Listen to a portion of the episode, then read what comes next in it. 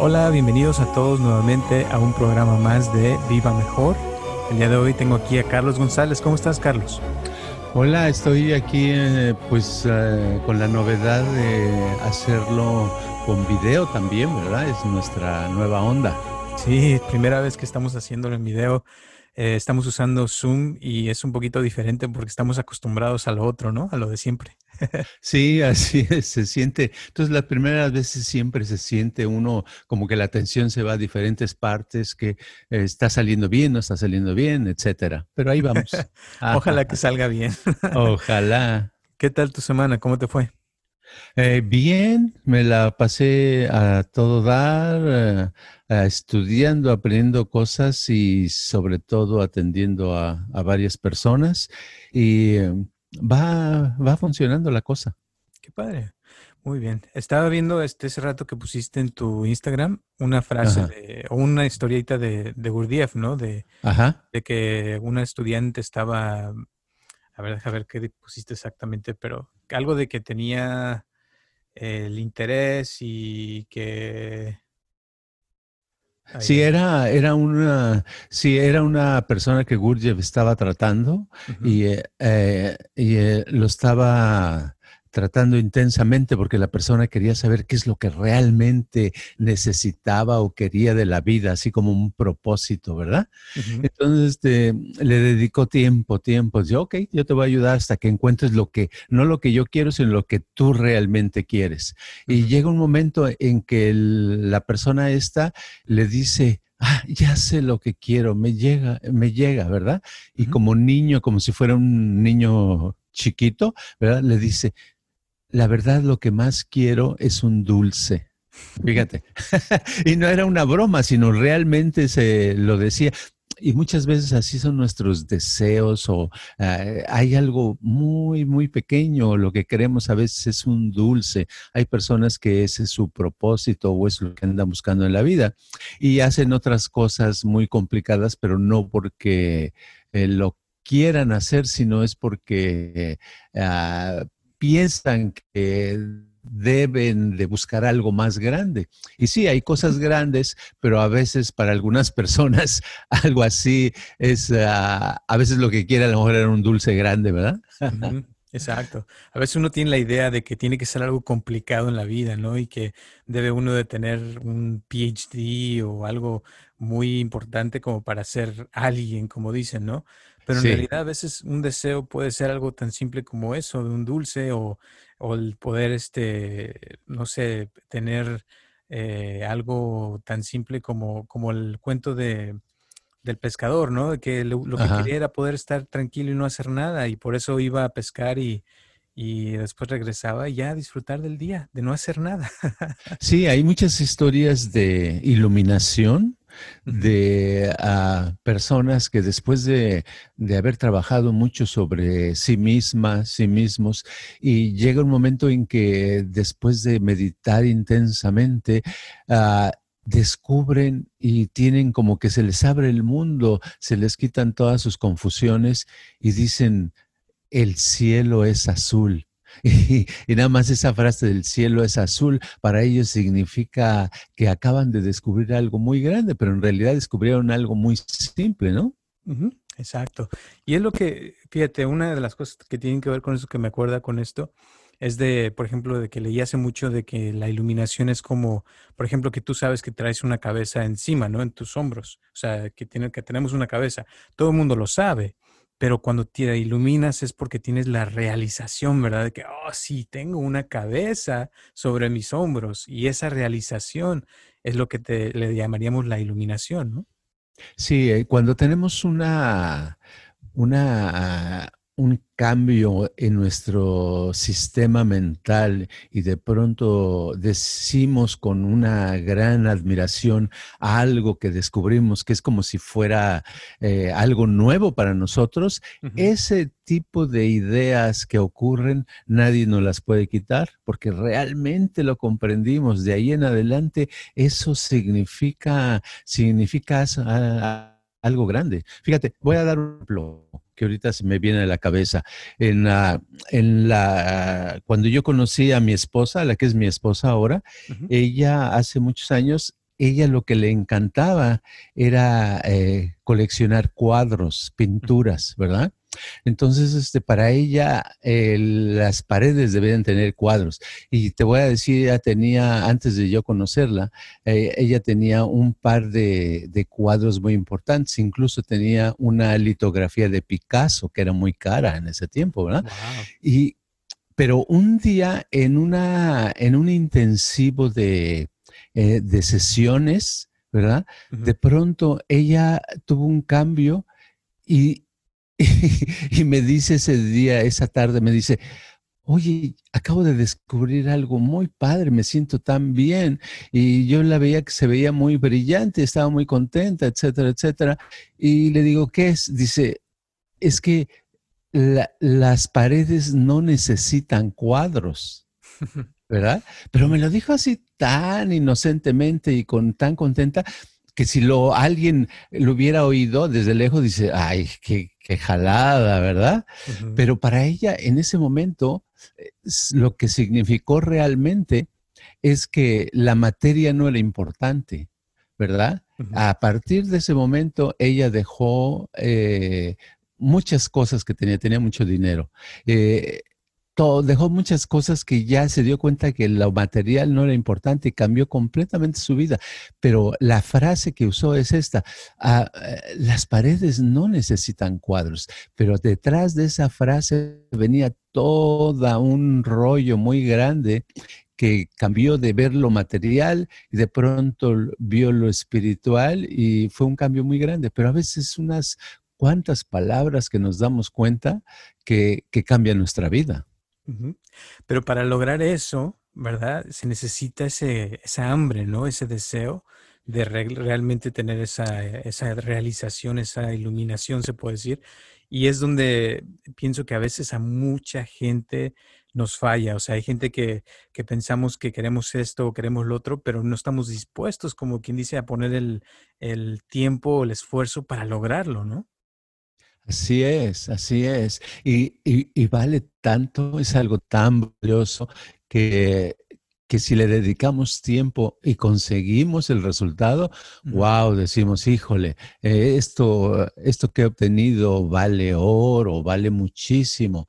Pero sí, claro, es el resultado de una, un trabajo constante, una dedicación constante pero la vida en sí este, vale la pena porque la vida en sí, ¿qué, chiste tiene si no hacemos algo que, que, nos dé a nuestro interior, nos dé una riqueza espiritual, ¿no?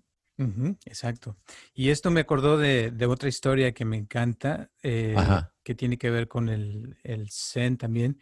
Eh, la voy a leer rapidísimo, es cortita. Dice así, dice, supervivencia. Día tras día, el discípulo hacía la misma pregunta. ¿Cómo puedo encontrar a Dios? Y día tras día recibía la misteriosa respuesta, a través del deseo. Pero, ¿acaso no deseo a Dios con todo mi corazón? Entonces, ¿por qué no lo he encontrado? Y un día, mientras se hallaba bañándose en un río, en compañía de su discípulo, el maestro le sumergió bajo el agua la cabeza así, ¡zas! Ah, sujetándole con, la cabeza y así lo mantuvo un buen rato, mientras el pobre hombre luchaba desesperadamente por soltarse. Al día siguiente fue al maestro quien inició la conversación. ¿Por qué ayer luchabas tanto cuando te tenía yo sujeto bajo el agua? Dice, porque quería respirar. El día que alcances la gracia de anhelar a Dios como ayer anhelabas el aire, ese día te habrás encontrado. Y ahí se acaba la historia. Wow. sí, es algo importante. Es, es, es, eh, es como el sumergirse en el agua, es como entrar en sí mismo y entrar tan profundo que todo el exterior eh, pierda valor, el ruido, eh, los colores, nada te distrae. Y el simple hecho de estar sumergido en ti mismo te da la oportunidad de tener un cambio, ¿verdad? Pero es el deseo, ¿verdad? De que lo, de, esa desesperación de que quiero aprender, quiero lograr la iluminación, que ya me quiero, quiero, ¿verdad? Y, eso es lo que a veces mucha gente no tiene, ¿no? Sí, es un, ese, es que el deseo es muy difícil de obtenerlo. Fíjate que que muchas cosas si examinamos no las logramos o no las hacemos por falta de ese interés, como yo le llamo, ¿no? Es interés, el interés pues es un deseo, ¿verdad? El, atrás de, decir, oh, yo, qué, qué bonito pasto, qué bonito árbol, ay, lo quiero, quiero que siga creciendo parejito. Bueno, para que tenga yo este, ese, ese interés, ¿verdad? Tengo que tener ese deseo de lograrlo. Y va, va inter, son como, como escalones, como si un escalón fuera el interés y el otro el deseo. El deseo e interés. Y uno al otro se van ah, ayudando y van caminando en una dirección. Entonces, por eso hay a veces que uno tiene un deseo tan grande que nadie te detiene a lograrlo, ¿verdad? Y a lo mejor fracasas 20, 30, 50 veces y el deseo si sigue, sigues avanzando hasta que lo logras. Y ahí da la cosa de, del fracaso. O sea, yo pienso que todo mundo hemos fracasado en alguna cosa y pienso que ahí es donde mucha gente se queda, o sea, porque el hambre de aprender o de seguir eh, no es tan fuerte, ¿no? Como para seguir avanzando. Por ejemplo, con todo esto de YouTube y los podcasts, o sea, mucha gente comienza podcasts todos los días, empieza sus canales de YouTube, pero en dos, tres semanas o en dos meses ya se les olvidó o ya se cansaron o vieron que nadie los peló y ya este, se cansaron de seguir haciendo. Cuando en hecho, en sí, o sea, para que funcione un canal de YouTube o un podcast o cualquier cosa que uno haga en la vida, se necesita hacerlo muchísimas veces y hasta que uno se va volviendo mejor en eso, ¿no? Es que eh, eso pasa con cuando no hay interés, cuando nadie se interesa en lo que estamos haciendo, ¿verdad? es, ah, se nos van las ganas, ya no queremos, yo ya no quiero. Estaba yo ah, enseñándoles, puede decir una mujer, yo corto vestidos, estoy cortando vestidos, pero nadie me los compra, nadie me dice nada de los vestidos. Entonces llega un momento que ya deja eh, los vestidos por la paz, ya no quiere saber nada de ellos.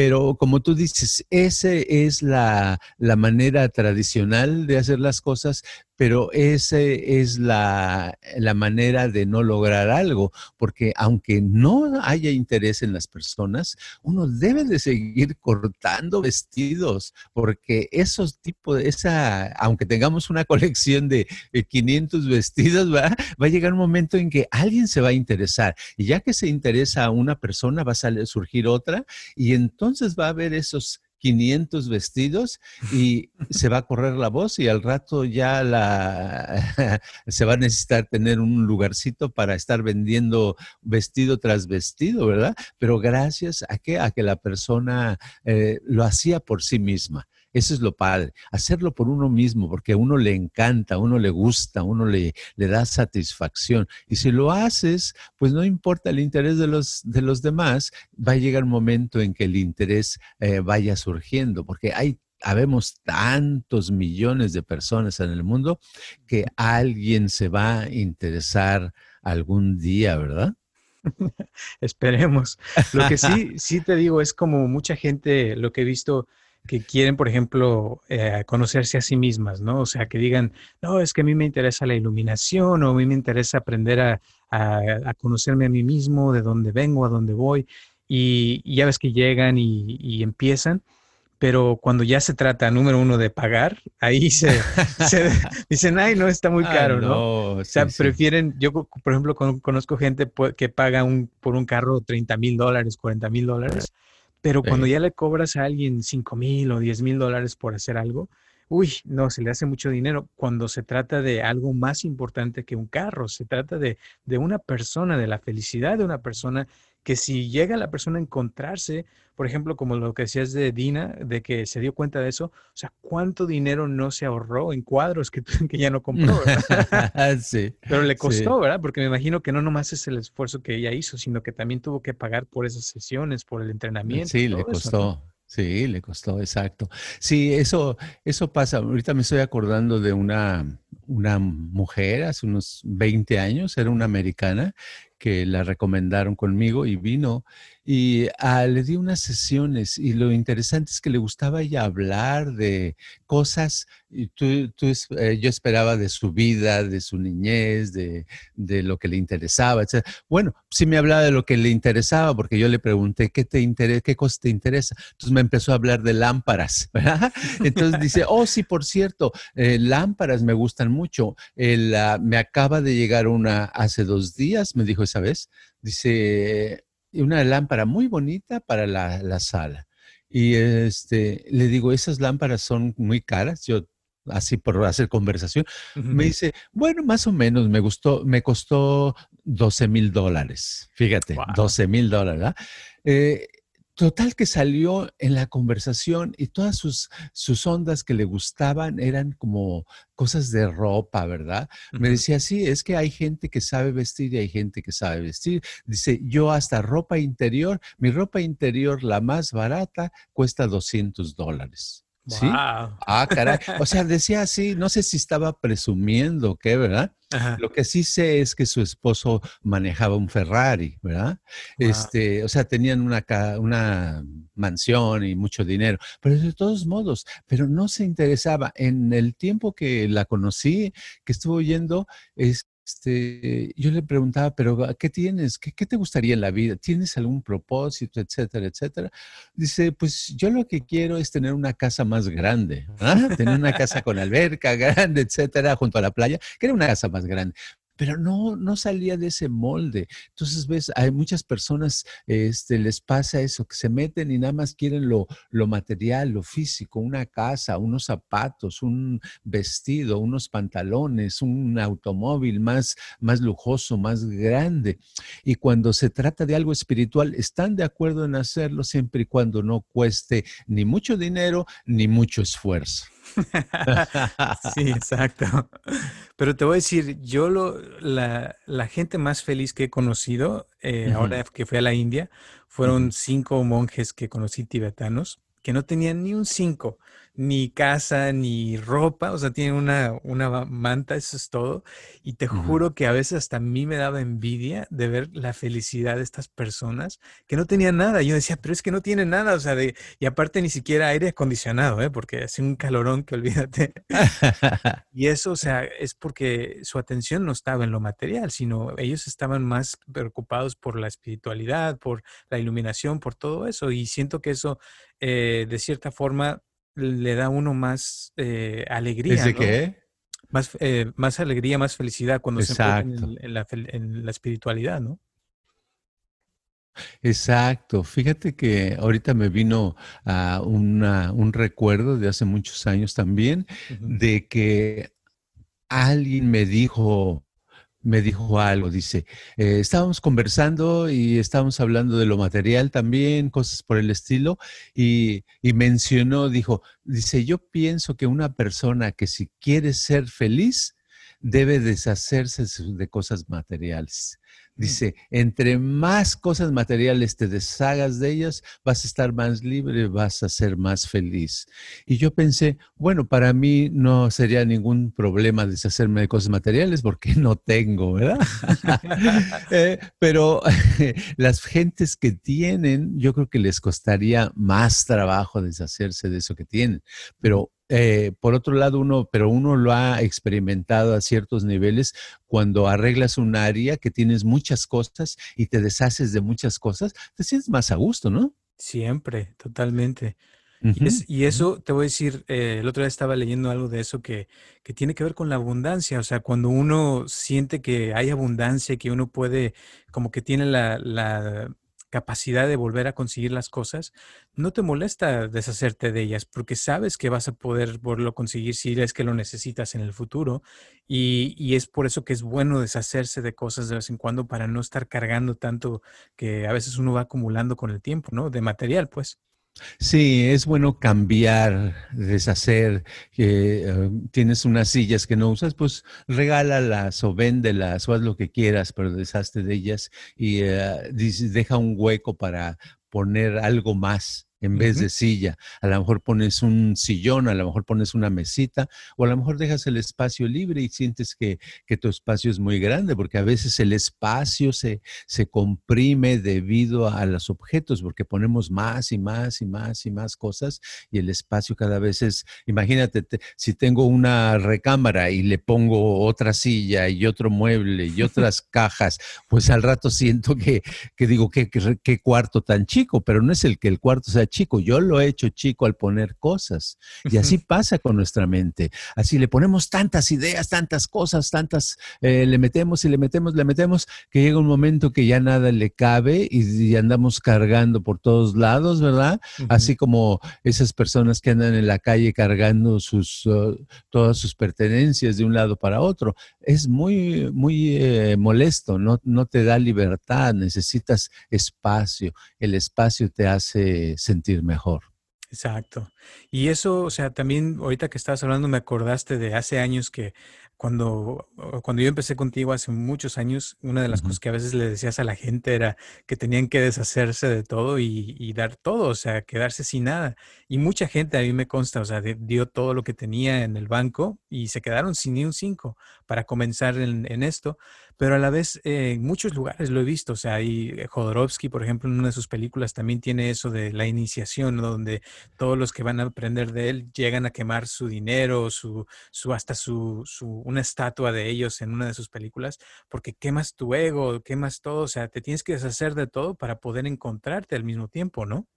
Sí, hablando de Jodorowsky, eh, me recuerdo en 1970 yo acostumbraba a ir a su casa cada semana porque leíamos, ah, había una persona que estábamos leyendo pensamiento lateral y entonces había una persona, había un libro de pensamiento lateral del autor original y este estaba en inglés. Entonces había una persona que era mexicano pero que había vivido en Nueva York muchos años. Entonces se leía en voz alta y todo el grupo, que éramos como unos 10 personas, este, eh, eh, después nos hacían preguntas, comentábamos, etcétera, etcétera. Pero no es lo que quiero hablar. Lo que quiero hablar es que en la casa de Jodorowsky, entrabas la primera vez, me quedé así sacado de onda, le digo, ah, caray, ¿sabías que el baño no tenía puerta? Las recámaras no tenían puerta, la cocina no tenía puerta, no existían puertas en su casa, nada más que la puerta de la, de la calle, ¿verdad? Y me vio así, me dice Alejandro, me dice, este, es que, ¿sabes por qué no tengo puertas? Porque no hay que esconder nada en las recámaras o en el baño. Todo el mundo vamos al baño. ¿Por qué tenemos que cerrar, tener una puerta? Así hablaba. Entonces, este, después me enteré por otro amigo, no sé si será cierto, que incluso este, tenía relaciones con su esposa eh, en frente de sus hijos, que tenían cinco o seis años, libremente, porque decía que no había nada que ocultar. Qué curioso, ¿verdad? Órale. Me acordé ahorita de eso que dijiste. Sí, entonces eso es algo que, eso no sé si, si se pueda decir que es eh, el extremo, ¿no? De, de, ser así, tampoco tan libre, porque pues si sale uno, por ejemplo, encuerado en la calle, sería padre, pero yo creo que te meterían a la cárcel, ¿no? Sí, y a veces es bueno tener puerta con, en el baño tener puerta porque se salen los olores y cosas así por el estilo, ¿verdad? Sí, exacto. Eh, pero no, pero lo que pasa, él, él, era, es extremista en México. A veces estabas en su casa y veías en los cristales, un cristal ya rompieron a alguien que pasó o le echaron algo, unos gritos, porque este, tenía muchos enemigos también, porque se metía mucho contra la religión, ¿verdad? Y cosas así. Entonces, ah, pues a la gente no le gusta que se metan con su religión. Por eso yo recomiendo a todo el mundo que respeten la religión del prójimo. Muy bien.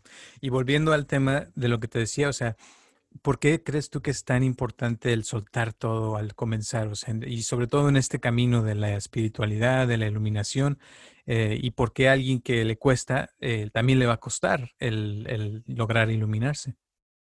Bueno, eso va unido. le cuesta, a todos nos cuesta trabajo, pero a algunos le damos el valor suficiente como para hacer a un lado lo que nos estorbe, ¿verdad? Es como decir, yo sea como sea, cueste lo que cueste, voy a trabajar en mí, en mi persona, en mi iluminación, en lograr conocerme a fondo, en liberarme de todas las ataduras que tengo en la mente si hay con una actitud de esa, lo logramos, pero generalmente eh, cuando no tenemos esa actitud es más difícil lograrlo porque está uno, eh, como quien dice, negociando. Ok, yo le voy a dedicar un tiempo, siempre, unos, unos tiempos, siempre y cuando no me cueste o que me cueste muy, muy poquito, menos que un refresco, ¿verdad? No sé, hay cosas así que entonces ves que la persona no está dispuesta a hacer, sea todo lo que sea necesario para lograrlo, ¿verdad? Y en la vida, la gente que ha logrado cosas es cuando dice, cuésteme lo que me cueste y realmente quiere decir eso, cueste lo que le cueste en dinero, en tiempo, en energía, en dedicación, en ah, sufrimiento, en lo que sea. Dedicarle, cueste lo que le cueste, eso son palabras mayores, ¿verdad? Sí, porque mucha gente está acostumbrada a que cualquier cosita que, que le pasa ya se, se, este, como que se desilusiona, ¿no? De estar haciendo una cosa y dejan de hacerlo y se, se dejan eh, de avanzar y con el tiempo, o sea, ya se les olvidó que comenzaron algo, ¿no? Pues ya escucharon, se nos acaba de ir la luz. pues la seguimos. Lo que estaba yo diciendo es eso, que a veces en la vida como que a veces nos pasan cosas, ¿no? De que cualquier cosita eh, negativa, ya te, desanimas y ya dejas de hacer algo que te emocionaste al principio. O sea, querías, por ejemplo, no sé, bajar de peso y te fuiste al gimnasio y empezaste a ir y ves que en una semana no bajaste ni una libra, como que te desilusionas y dices, no, esto no sirve. Pero es que no es que el gimnasio no sirva, es que uno no lo ha hecho suficiente como para que eso funcione, ¿no? Exacto, exacto. Siempre va a haber eh, algunas eh, dificultades en el camino que hay que vencerlas, pero volvemos a la motivación. La motivación es muy importante que uno realmente quiera, que esté en una actitud de eh, sea como sea, pase lo que pase, yo voy a lograr tal cosa. Si tenemos algo que realmente queremos y, si nuestra intención es completa, vamos a acercarnos y a, obtener un buen resultado. De otra manera, es nada más como estar, eh, como cuando uno sale y dice, voy a dar una vuelta. O sea, va a dar una, vuelta para desaburrirse, pero no es porque eh, vaya uno a un lugar específico, ¿verdad? Entonces, en la vida necesitamos ir a, un lugar específico en nuestro camino de autorrealización, algo específico, y para eso tenemos que realmente estar con una motivación que nada nos detenga, ¿no? Y en realidad, realmente, o sea, por lo que empezamos al principio, cuando hablabas de lo del dulce, o sea, puede ser que sea la motivación un dulce, pero lo importante no es tanto el dulce, sino lo que uno siente por ese dulce, ¿no? O sea, la emoción, el interés, la energía que uno le ponga, porque entonces ese dulce se vuelve más eh, rico cuando ya lo obtienes, ¿no? Exacto, es todo, todo el todo lo que incluye eso, todo lo que está conectado con eso. Eh, hay en, en el, en el Zen, hay poetas, hay poetas que, que escriben uh, dos tres, cuatro líneas de texto y en esas cuatro líneas de texto equivale, es todo un poema, ¿verdad? Y es que eh, lo que tratan de escribirlo, no escriben y dicen, no, que voy a poner esta palabra y esta, sino tiene que ser el resultado de una experiencia. Primero tienen que tener la experiencia que digan, wow, ¿verdad? Y luego lo escriben. Entonces debe ser nuestra vida de cuando significa ah, realmente algo, cuando ha sido una, ah, una experiencia profunda y, placentera, es algo que nunca nadie nos lo puede quitar y que nos va a acompañar para el resto de la vida y esas son las cosas que valen la pena.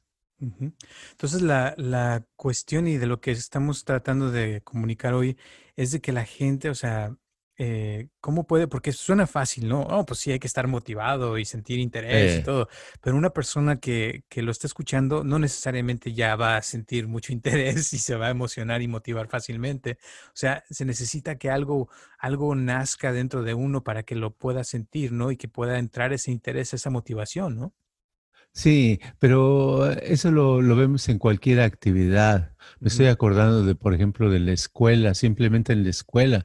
A veces el maestro en la clase decía, oh, fulanita, eh, por decir algo, María y José y Juan y Petra, a esos le ponen muchas ganas, le echan muchas ganas y por eso ustedes los ven que va bien.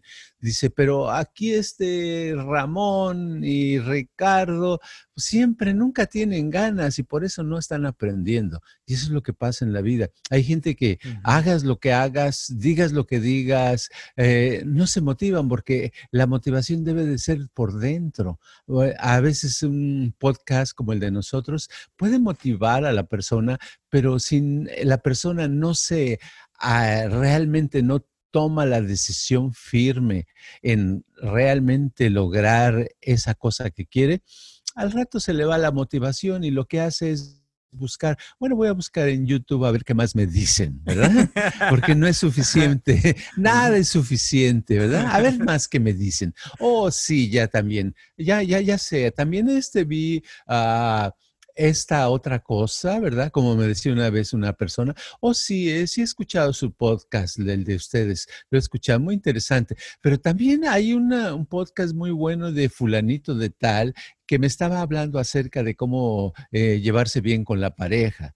Eh, desgraciadamente eh, no sé qué hacer todavía para llevarme bien con la pareja. Le digo, ¿has aplicado lo que has escuchado en nuestro podcast o en el podcast de, fulanito de tal o sutanito? Porque me has dicho que, es, que todos los días estás en, en YouTube también. Dice, bueno, he tratado, pero no, no lo he hecho. ¿Me entiendes? Ese es todo, te dan toda la historia de cómo simplemente se eh, usan el, YouTube, usan los podcasts, usan todo para pasar el tiempo, ¿verdad? Ay, todavía tengo dos horas para eh, que llenar, pero no es porque tengo una sed ardiente de lograr algo y esa sed ardiente es la que uno necesita, lo que cada uno de nosotros necesitamos. Tarde o temprano la tenemos que encontrar, pero la tenemos que encontrar con nuestra propia decisión y con nuestras propias ganas, porque si no, desperdiciamos todo lo que nos pueden enseñar eh, hasta el sabio más grande del planeta o del universo. Sí, puede ser algo maravilloso que nos pueda enseñar, pero si nosotros no estamos motivados, no va a pasar nada exacto. Qué feo, ¿no? claro, y eso es muy, importante. Esperemos que, yo creo que con eso le vamos a dejar. ¿Hay algo más que quieras decir? Porque creo que es muy cierto lo que acabas de decir y, y pienso que la, la, la, idea está en el hacer, no tanto de estar todo el día hablando witty witty, sino en que realmente, como dices, uno aplique lo que aprende y que se vea en la vida de uno, ¿no? Sí, lo único que puedo agregar ahorita es que Nadie, nadie en el mundo te va a mantener eh, con motivación, con ese gran deseo de hacer algo, si no es uno mismo. Uno mismo es el único que lo puede lograr. Así es. Bueno, pues muchísimas gracias, Carlos. ¿Algo, eh, puedes dar tu, Instagram también y tu número de teléfono? Bueno, es eh, Carlos G. Mente ese es el de Instagram. Y mi, eh, mi teléfono es el 949-244-9784 y es el WhatsApp también. Muy bien, pues muchísimas gracias. Y ya saben, estamos aquí todos los martes a las 6 de la tarde para el que quiera este, escucharnos en la, cualquiera de las plataformas donde están. También ya estamos en YouTube. Acuérdense que ya vamos a empezar a filmarnos cada semana. Así es que gracias por escucharnos, por vernos también. Y eh, suscríbanse, suscríbanse a nuestro canal aquí en YouTube o si están en alguna plataforma del podcast, también se pueden suscribir. Mándenos sus preguntas, sus comentarios, lo que piensen. Ya saben que nos encanta escuchar de ustedes y ver qué es lo que opinan de este tema. A lo mejor ustedes tienen otra eh, receta diferente o tienen otra forma de pensar. Está bien, nosotros la respetamos, pero nos interesaría saber qué piensas, qué opinas, si te gustó, si ya estás aplicando lo que estamos hablando aquí. Y si quieres también acuérdate que tenemos nuestro canal de YouTube de Viva Mejor, donde tenemos varias meditaciones de Carlos que te pueden ayudar a cambiar tu vida. Y gracias también a todas las personas que ya nos llevan eh, escuchando por años ya. Eh, gracias a todas las personas también que están donando dinero a este podcast. Se los agradecemos bastante de todo corazón y nos vemos el próximo próximo martes a las 6 de la tarde. Y les habla Roberto Aceves, se me olvidó decirlo al principio. Gracias. Este podcast está patrocinado por Viva Mejor. Ayúdanos a compartirlo con tus amistades para que crezca esta comunidad y si te interesa donar algo para que este podcast continúe o si tienes algún problema o pregunta que te gustaría resolver, por favor comunícate al área 714-328-4661 o mándanos un correo electrónico a vivamejorx3000 gmail.com.